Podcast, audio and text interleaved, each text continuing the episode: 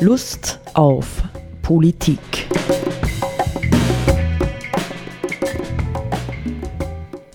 Liebe Hörerinnen und Hörer des Freien Radios Freistadt, Sepp Kiesenhofer und Roland Steidl begrüßen Sie wieder zu einer Sendung Lust auf Politik. Sepp, und man muss ja sagen, mm, die Situation, wir sind immer noch beschäftigt mit Corona, ist ja auf der einen Seite nicht lustig, ja, weil sie doch vieles in Frage stellt von Haltungen und Gewohnheiten, in denen wir bisher meinten, ganz gut zu leben. Ja, und so auf der anderen Seite macht es schon Lust zu verstehen, was passiert eigentlich jetzt mit uns. Ne? Also, womit haben wir denn dieses Coronavirus verdient? Haben wir es vielleicht verdient, ja? Oder ist es ein übles Schicksal, das uns irgendwer beschert hat? Nicht hat äh, Donald Trump recht, die Chinesen haben es uns eingebrockt und hätten es nicht gebraucht. Wer war es?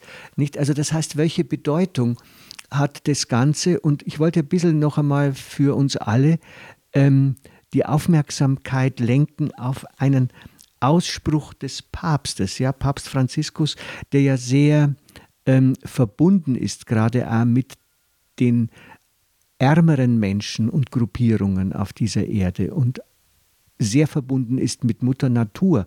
Nicht, der hat hm, bei einer seiner äh, Messen, die er allein auf dem Petersplatz gehalten hat, gesagt, wir äh, dachten immer gesund in einer kranken Welt bleiben zu können. Nicht? Das heißt also, er macht hier offensichtlich aufmerksam äh, auf unsere Wahrnehmung. Ja, also es ist eine Herausforderung unserer Wahrnehmung. Ähm, wir dachten, immer gesund in einer kranken Welt bleiben zu können. Und man könnte vielleicht hinzufügen, wenn man etwa die Enzyklika Laudato Si von ihm kennt, man könnte hinzufügen, ähm, wir sind es doch, die zu einem großen Teil die Welt in diese Krankheit hineingetrieben haben durch unser du sagst immer neoliberales Tun, ja, durch unsere weltweite Ausbeutung, durch unseren Egoismus, durch unsere Ich-AG-Haltungen, durch unsere äh, Konkurrenzkämpfe, Profitgier, Wachstumsideologie, nicht? Also hm, sind es nicht wirklich wir, die diese Welt krank gemacht haben und jetzt äh, fällt diese Krankheit in irgendeiner Form ja, plötzlich auf uns zurück? Aus meiner Sicht ist da ebenfalls sehr vieles dran, wenn man das so betrachtet. Ähm, es gibt ja verschiedenste bekannte Menschen, die sich in der letzten Zeit diesbezüglich in die Richtung geäußert haben. Zum Beispiel Jane Goodall oder dann gibt es ja ähm, auch Wissenschaftler, die sagen, eben wie kam dieses Virus zu den Menschen oder auf den Menschen, dass das sehr viel damit zu tun hat, wie äh, wild lebende Tiere äh, leben, welche Lebensräume sie vorfinden, wie sich diese Lebensräume verändern. Und äh, dass auf diesem Weg, da gibt es eben diese Vermutungen, dass äh, das äh, ein Virus ist, das in Fledermäusen lebt und aufgrund der Umstände, in denen Fledermäuse leben, ist, wurde deren Widerstand, also Widerstandskraft geschwächt und so bilden sie halt dann Krankheiten aus bei Fledermäusen, die halt dann unter ungünstigen Umständen dann auf den Menschen überspringen können. Also das für, für mich persönlich stimmt das auch so. Also ich glaube auch, dass es eine wesentliche, wesentliche Ursache ist, ähm, dass dieses Virus äh, sozusagen auf den Menschen übergesprungen ist, eine wesentliche Ursache, wie, wie eben unsere Welt jetzt ausschaut und wie, wie sozusagen der Mensch in die Welt, in die Umwelt eingreift. Wir waren, wir waren gestern ähm, in Wachsenberg spazieren, ja, ähm, so in den Wachsen, in den Fürst-Starhembergischen Wäldern. Und irgendwie war das Wetter traumhaft schön, nicht? Wir nehmen heute auf am 29. April, also gestern 28. April, wunderschönes warmes Wetter und man geht dann so und denkt, ach, der Frühling, und die Bäume blühen. Sobald du aber dann ein bisschen tiefer in den Wald hineinkommst, merkst du, wie der Wald leidet. Ja, alles trocken, ja, die Bäume wachsen nicht wirklich gescheit weiter, nicht, also es gibt Neuansätze, Setzlinge von Bäumen, die kannst du schon jetzt ähm, aufgeben, wenn du sie nicht täglich gießen würdest oder ständig gießen würdest. Also man merkt tatsächlich, dass, ähm, ich sage es jetzt mal so generell, äh, wenn an der Klimakrise wirklich etwas dran ist, wovon wir ja ausgehen, dann setzen wir im Grunde genommen die Schöpfung, Mutter Erde, Mutter Natur, mit unserem Tun unter einen gewaltigen Stress. Ja? Wir sehen unseren Stress vielleicht, ja? dass wir irgendwie immer schneller agieren müssen und dass die Konkurrenz immer größer wird und dass wir Angst haben, unterzugehen oder ich weiß nicht was nicht, aber wir sehen viel zu wenig ja, ähm, im Sinne von, wir sind ein Teil der Erde. Wir sehen viel zu wenig den Stress, den wir Tieren und Pflanzen heute weltweit mit unserer Lebensform antun. Ja. Genau, eine Lebensform, eine, vor allem eine Wirtschaftsform, die, die halt auf immer, ja. immer mehr und immer schneller und immer größer und Wachstum und so weiter aufgebaut ist. Und sozusagen der, der Stress, der, den wir ja als Menschen im Arbeitsleben zum Beispiel kennen oder vielleicht auch in der Freizeit manche kennen, ähm, der, der, der, ist ja nicht etwas, was auf uns Menschen begrenzt ist, sondern das ist äh, ja allgemein. Und mir fällt da immer wieder äh, ein Zitat ein, oder ja, ein Zitat, das vergangenes Wochenende äh, in einem Interview von oder mit Kurt Gotterschall gefallen ist, ein ähm, Biologe, der, der ja gesagt hat, der, der Mensch ist Natur. Ja? Und, und, also wir können nicht, nicht also ungestraft glauben, dass die Natur das eine ist und der Mensch das andere, sondern äh, der Mensch ist Natur. Er hat es zwar ein bisschen in, einen, in einen anderen Kontext dann letztendlich gemeint, aber äh, auf jeden Fall ähm, ist es ganz wesentlich, auch für die Zukunft, glaube ich, dass wir als Menschen erkennen, wir sind Teil der Natur und äh, müssen halt schauen, dass wir in, in gutem Verhältnis mit der Natur leben, wenn wir nicht äh, dafür bitter büßen wollen, wenn wir falsch leben. Ja, ich meine, man könnte jetzt ein bisschen romantizistisch sagen, das sind doch alles Weisheiten, die könnten wir schon längst beherzigen. Das haben schon die alten nordamerikanischen Indianer gesagt, nicht? Wir sind ein Teil der Erde, nicht? Und was macht der weiße Mann? Der weiße Mann ist tatsächlich überheblich geworden. Ja? Er ist weit, also von seiner Wahrnehmung her, hat er sich weit über die Natur gestellt und geglaubt, hier bin ich und dort ist die Natur und eben genau das, was du sagst, das verweigern wir. Ja? Wir sind allein durch unsere Körperlichkeit angewiesen auf Mineralstoffe, auf pflanzliches, auf tierisches. In, in, uns spiegelt sich und geht ein die gesamte Schöpfung, nicht? Und wenn wir die ruinieren und unter Stress setzen, dann schlägt das letztendlich in irgendeiner Form auch auf uns zurück, nicht? Und in diesem Sinne könnte man vielleicht einen solchen Satz, wie ihn Franziskus gesagt hat, äh, auch verstehen. Ja, wir sind einbezogen in diese ganze Schöpfung und wenn alles krank wird, werden wir auch krank. Ja? Wie man auch immer das jetzt ähm, äh, deuten will, nicht ob es hier einen, einen, einen Zielsinn ja, der natürlichen Ereignisse, also der Herausbildung eines Coronavirus, der auf uns übergeht, gibt oder eben nicht. Nicht auf jeden Fall ähm, kann man sagen, ähm, hat dieses Virus ja einen, eine gigantische weltweite Wirkung gehabt, nicht? Derweilen und, und, und der Wahnsinn, ja, der Wahnsinn, ich sage das bewusst jetzt wieder mal, ja, der Wahnsinn unserer Wirtschaftsweise und damit verbunden unseres nördlichen, reichen Lebensstils, nicht, der wird heute einmal grund, gründlich in Frage gestellt. Vorübergehend. Ja. Das, ich will noch dazu sagen, ich habe ähm, mit gestern äh, deutsche Nachrichten gehört und teilweise denkt man sich wirklich, also ähm, das ist schon verrückt, nicht? Jetzt kommt da der Chef von VW daher und sagt, wir wollen also jetzt die Produktion wieder anfahren, möglichst rasch und verlangt von der äh, Regierung Abwrackprämien, für Autos. Ja, irgendwie hat zwischendurch gesagt, Abwrackprämien für SUVs ja, oder so, damit, damit es wieder Leute gibt, die Autos kaufen. Nicht? Völlig absurd, nicht? Das ist ja, also, ja, oder, oder die, die Lufthansa und Auer, äh, die vom Staat äh, irgendwelche 9 Milliarden will die Lufthansa ja, an, an, an Sponsoring, damit sie wieder, wieder weiterarbeiten kann. Aber sie sind natürlich nicht einverstanden damit, dass jetzt dafür jemand vom Staat im, äh, im äh, Vorstand sitzt ja, oder, oder im äh, Aufsichtsrat. Nicht? Das wollen sie nicht. Ja? ja? Sie wollen den gleichen Müll, den sie bisher gemacht haben, natürlich weitermachen. Ja, und ja, keine staatliche Kontrolle.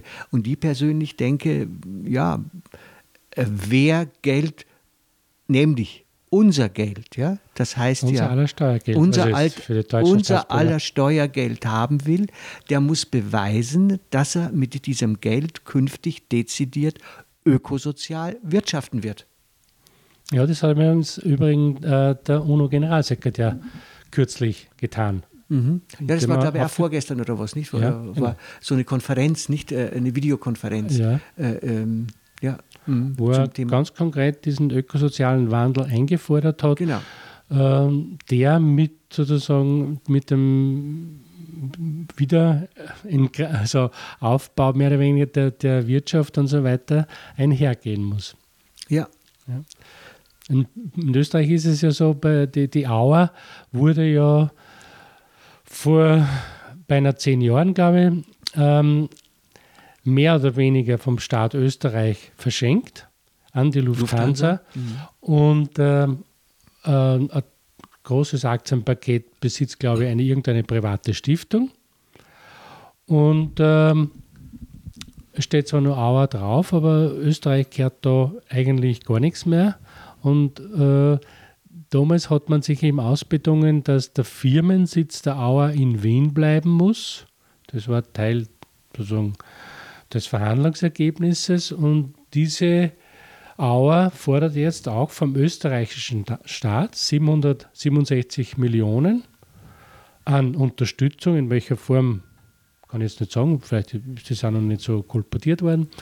Aber jedenfalls äh, ist das aus meiner Sicht äh, völlig, völlig irre, dass man zuerst mehr oder weniger eine Fluggesellschaft herschenkt, dann kehrt einem nichts mehr als Staat Österreich und zum Schluss kommen die wieder daher äh, eh nachvollziehbar, weil jetzt viele Flugzeuge halt am Boden sind und verlangen dann wieder Geld und Unterstützung von allen Menschen in Österreich bezahlt, die möglicherweise die Hälfte davon nie im Leben äh, mit dieser Fluggesellschaft etwas zu tun hatten oder haben werden.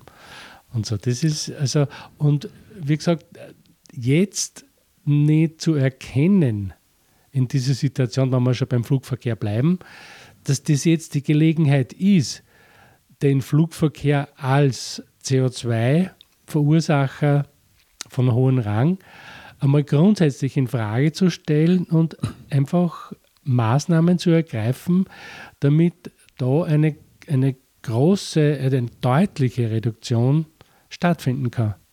Ja, Genau, ne, das äh, denke ich, äh, also wie soll man sagen, nicht? Wir müssen uns, Sepp, anhand der Corona-Krise, nicht? Wir kommen dann ja nachher noch auf einen ganz wichtigen Autor zurück oder zu sprechen in der nächsten Sendung. Ja, wir müssen uns mit der Frage beschäftigen, ähm, hat die Corona-Krise ein Zeitfenster geöffnet, das es ermöglichen könnte, eine nachhaltige Gesellschaft zu schaffen, nicht? Das ist ja die entscheidende Frage aus unserer Perspektive. Wir machen ja nicht irgendwie eine Politsendung aus Jux und Dollerei, sondern tatsächlich haben wir ja auch in irgendeiner Form ein Stück Vorstellungen im Hintergrund, was denn Politik heute leisten sollte, ja? Oder zu leisten hätte. Und in dem Zusammenhang, glaube ich, könnte man jetzt auch den Sprung in das zweite Thema, das wir in dieser Sendung heute besprechen wollten, machen, nämlich das Thema Normalität. Ja? Was ist normal? eigentlich für uns. Nicht normal, hm, wenn du das Wort Norm nimmst, ich habe im Brockhaus nachgeschlagen, das heißt einfach Richtschnur, Regel. Nicht? Also eine Normalität ist sozusagen ein Kontext oder ein System von ähm, äh, Vorgaben für ein entsprechendes Verhalten. Ja, also wie, was, wovon gehen wir aus, dass Menschen sich in unserer Gesellschaft wie verhalten sollen oder verhalten können? Und in dem Zusammenhang ist jetzt ja in der letzten Zeit im Kontext Corona immer wieder die Rede von der neuen Normalität gekommen. Und ich denke, in dem Zusammenhang muss man schon ganz gründlich nachfragen, ähm, ist das, was wir bisher an Normalität in dieser Gesellschaft kannten, denn überhaupt normal?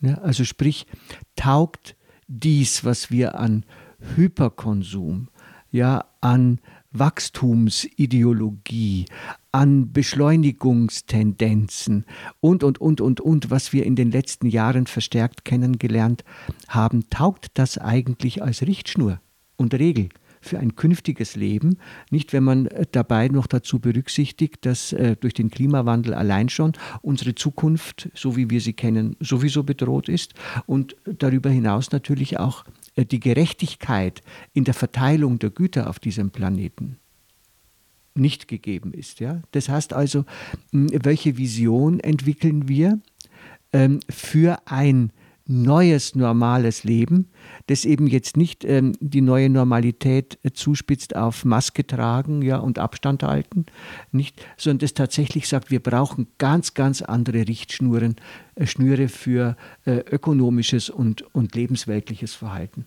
Nicht? Und diese Chance müssten wir nutzen. Ja, wir müssten sagen, wir definieren das, wie wir leben wollen und sollen, anhand der uns auf uns lauernden Krisen oder vorhandenen Krisen wirklich völlig neu.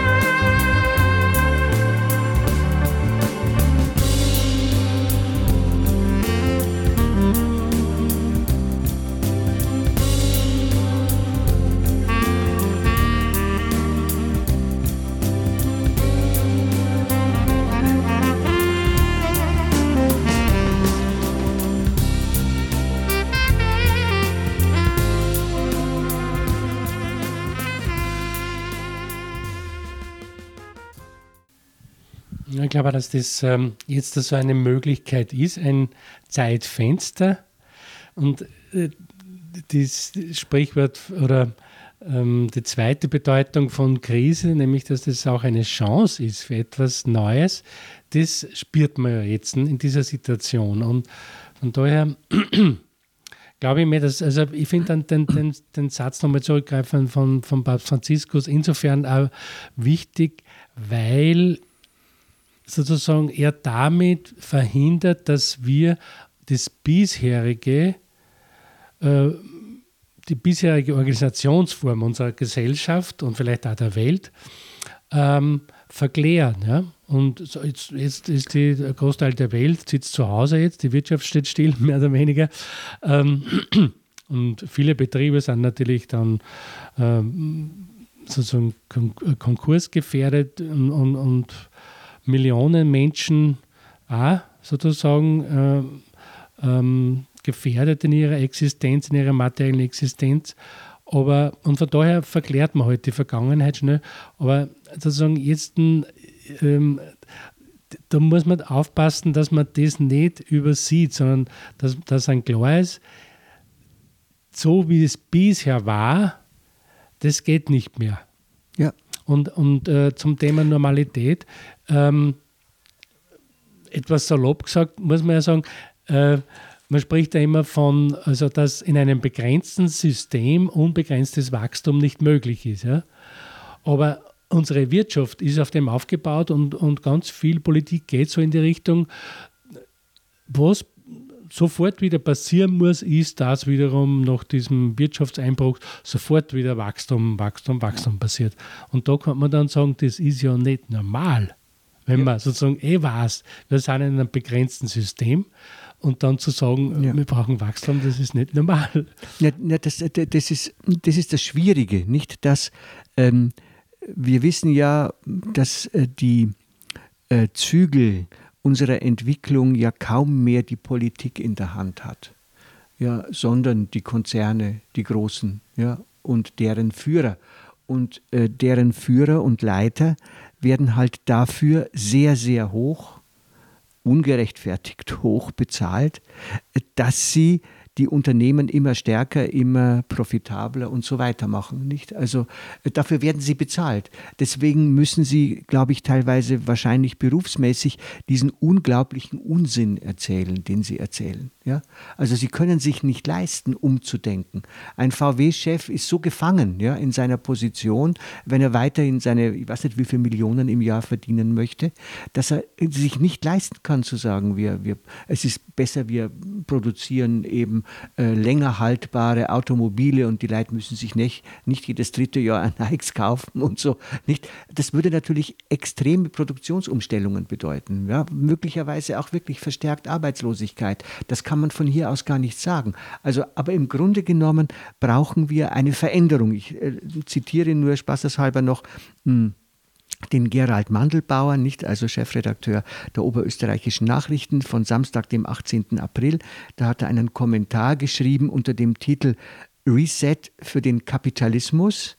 Nicht? Und wir wünschen uns das alte Leben zurück, steht dann. Doch das wird es leider so nicht spielen. Nicht? Ich würde das leider rausnehmen.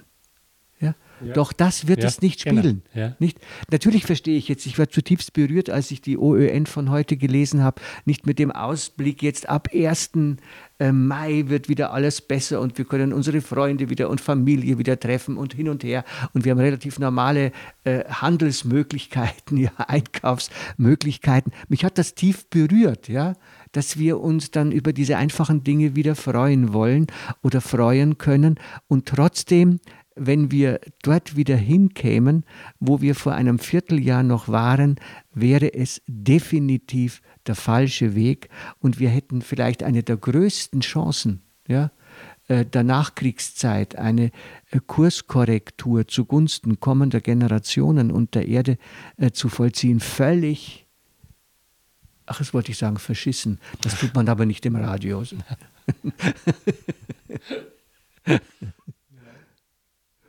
Genau. Übrigens, noch was, heute war äh, in der heutigen OÖN, also 29. ist ein Kommentar drin, ähm, ich glaube vom, vom Vorstandsvorsitzenden der ist es die österreichische oder oberösterreichische Hagelversicherung, ja, der ganz massiv ähm, äh, Klima also den, dem, dem, der Klimakrise entsprechende Maßnahmen fordert und ausdrücklich sagt, das kann doch nicht normal sein, dass ein Flug von hier nach dort um 38 Euro zu haben ist oder sowas nicht. Hier müssen äh, deutliche Veränderungen im Sinne einer klimagerechten zukünftigen Wirtschaft passieren. Macht er an etlichen Beispielen echt super.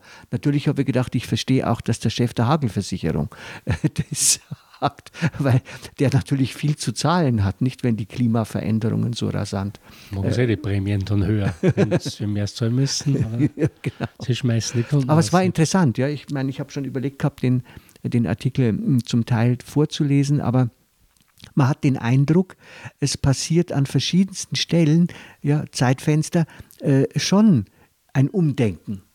Ja? Die Frage ist nur, wie, wie wird es politisch relevant? Und das hängt natürlich jetzt durchaus von den politischen Handlungsträgern ab. Nämlich interessanterweise hat ja äh, seit langem erstmalig die Politik es geschafft, die Wirtschaft vorübergehend äh, mal in die Knie zu zwingen. Nicht? Vorübergehend. Ja? Ja. Ja, und jetzt könnte man aus meiner Sicht schon lernen, dass man sie, äh, wie wir schon gesagt haben, durchaus äh, an die Leine nimmt ja? und sagt, so wie es bisher war, geht es nimmer. Die Frage ist natürlich, ob ein Bundeskanzler Sebastian Kurz imstande ist, sowas durchzuführen. Das ist, Das ist die Frage, ja. Also vielleicht um auf den, auf den äh, Text vom Franziskus äh, zurückzukommen. Nicht, wenn man dem folgt, würde man sagen, unsere Gesellschaftsform, unsere Wirtschaftsform ist im Grunde genommen krank ja, und hat nicht verdient, äh, dass sie so weiterläuft, sondern dass wir im Grunde genommen Genesungsprozesse brauchen. Ja, wir brauchen äh, Therapien. Ja, wir brauchen Therapien für die Natur, wir brauchen Therapien für unser Wirtschaftssystem und wir brauchen auch Therapien für unsere Sozialformen. Ja, und äh, ich denke mal, dass zum Thema neue Normalität, ähm, das ist ja ein sehr äh, ambivalenter Begriff. Das sagt uns erst einmal gar nichts. Nicht? Äh, befürchten muss man, weil du zuerst erwähnt hast, dass die, die Regierung die Wirtschaft in die Knie gezwungen hat, indem man einfach äh, sehr vieles heruntergefahren hat und so weiter. Ähm, befürchten muss man, dass ähm, damit gemeint ist ein höheres Maß an autoritären Regieren und direkterem Eingreifen in Freiheitsrechte der Menschen. Das ist ja jetzt durchaus rechtlich umstritten, wie weit bestimmte Maßnahmen der Regierung ähm, verfassungskonform sind. Und das auf der anderen Seite, wenn wir sagen neue Normalität oder was ist normal oder neue Normalität, dann fällt mir so ganz grundsätzlich einmal ein, eigentlich müsste die Richtschnur, weil du den Begriff zuerst er- erwähnt hast, die Richtschnur müsste sein, in Zukunft ein gutes Leben für alle. Genau. Ja, in einer Ja. Umwelt oder oder in einer Natur, in einer Mitwelt, die äh, ein gutes Leben ermöglicht. Ja? Das, das müsste normal sein. Und an dem, äh, an dieser Schnur müssen äh, sozusagen alle politischen Entscheidungen letztendlich messbar sein oder gemessen werden. Ja? Das müsste die, die Orientierung sein. Und zwar ehrlich gemessen werden letztendlich auch, nicht? Und nicht irgendwie ähm, mit Schattenseiten äh, oder wie auch immer. Und ich glaube tatsächlich, dass wir darum, ja darum müssen wir uns bemühen. Ne? In, ich habe die, die, meine größte Sorge besteht tatsächlich darin, dass wir jetzt heilfroh sind, dass wir endlich wieder dann bald fliegen können und dies und das können, dass unsere Urlaube wieder hinhauen. Und mh, insofern würde ich sogar sagen, ich bin gar nicht so unglücklich über die, diese Erfahrung äh, unserer eingeschränkten Freiheit. Ja, es geht Inwiefern? auch ohne, bitte. Inwiefern? Ja, weil man, weil man merkt, man kann auch existieren und vielleicht auch andere Haltungen, andere Werte entdecken, wenn zum Beispiel ganz bestimmte Dinge nicht mehr gehen. Ja, ja es kann wirklich, ähm, ein Bekannter von mir, dessen Frau Therapeutin ist, hat gesagt, im Grunde genommen, wenn man genau hinschaut, entspricht das, was wir in der Corona-Krise jetzt erlebt haben, einem kollektiven Burnout. Ja? Also auf der einen Seite, er sagt auch wirklich mit gesellschaftlichen verschiedenen Rollen, auf der einen Seite äh, Gruppen von Menschen, die mehr oder weniger nichts mehr tun durften oder tun konnten, ja, und völlig eingeschränkt waren, und auf der anderen Seite äh, die Menschen, die äh, hyperaktiv werden mussten im Pflegebereich und anderswo oder im Handel, nicht und sowas, weil genau das ist das Phänomen, tatsächlich auch eines Burnout. Ja, du bist lahmgelegt und gleichzeitig rennt das Radl aber in dir weiter, ja, das zu verarbeiten. Was ist da los, zu verstehen, warum kann ich jetzt nicht mehr und so, nicht? Also ja, äh, es hätte durchaus äh, die Dimension eines kollektiven Burnout. Ich finde die Idee nicht einmal schlecht. Ja, das hat durchaus irgendwie Parallelen, glaube ich auch. Ja. Ja. Aber wie gesagt, das, das wichtig ist aus meiner Sicht eben zum Thema Normalität, ähm, dass wir eben das Vergangene, was der Papst als Krankheit beschreibt oder eine kranke Welt beschreibt, dass wir das nicht verklären, sondern dass wir das Ja. als das sehen, was es ist Ja. oder was es war. Äh, Eine Welt mit äh, Ausbeutung und äh, Klimazerstörung und so weiter und wo es eh viele schöne Dinge gibt natürlich, aber das, diese negativen Dinge gehören unaufgebbar zu dem, was wir bisher hatten. Und jetzt sollte eigentlich der Moment sein, wo wir sagen, es muss jetzt oder wir haben jetzt die Chance, da jetzt mal grundsätzlich etwas Neues und anders zu machen, nach einer anderen Richtschnur. Ja, und vielleicht darüber wieder mehr Mensch zu werden, im Sinne dessen, dass wir bereit sind, äh, auch wirklich Verantwortung zu übernehmen. In diesem Sinne. Auf Wiederhören. Auf Wiederhören.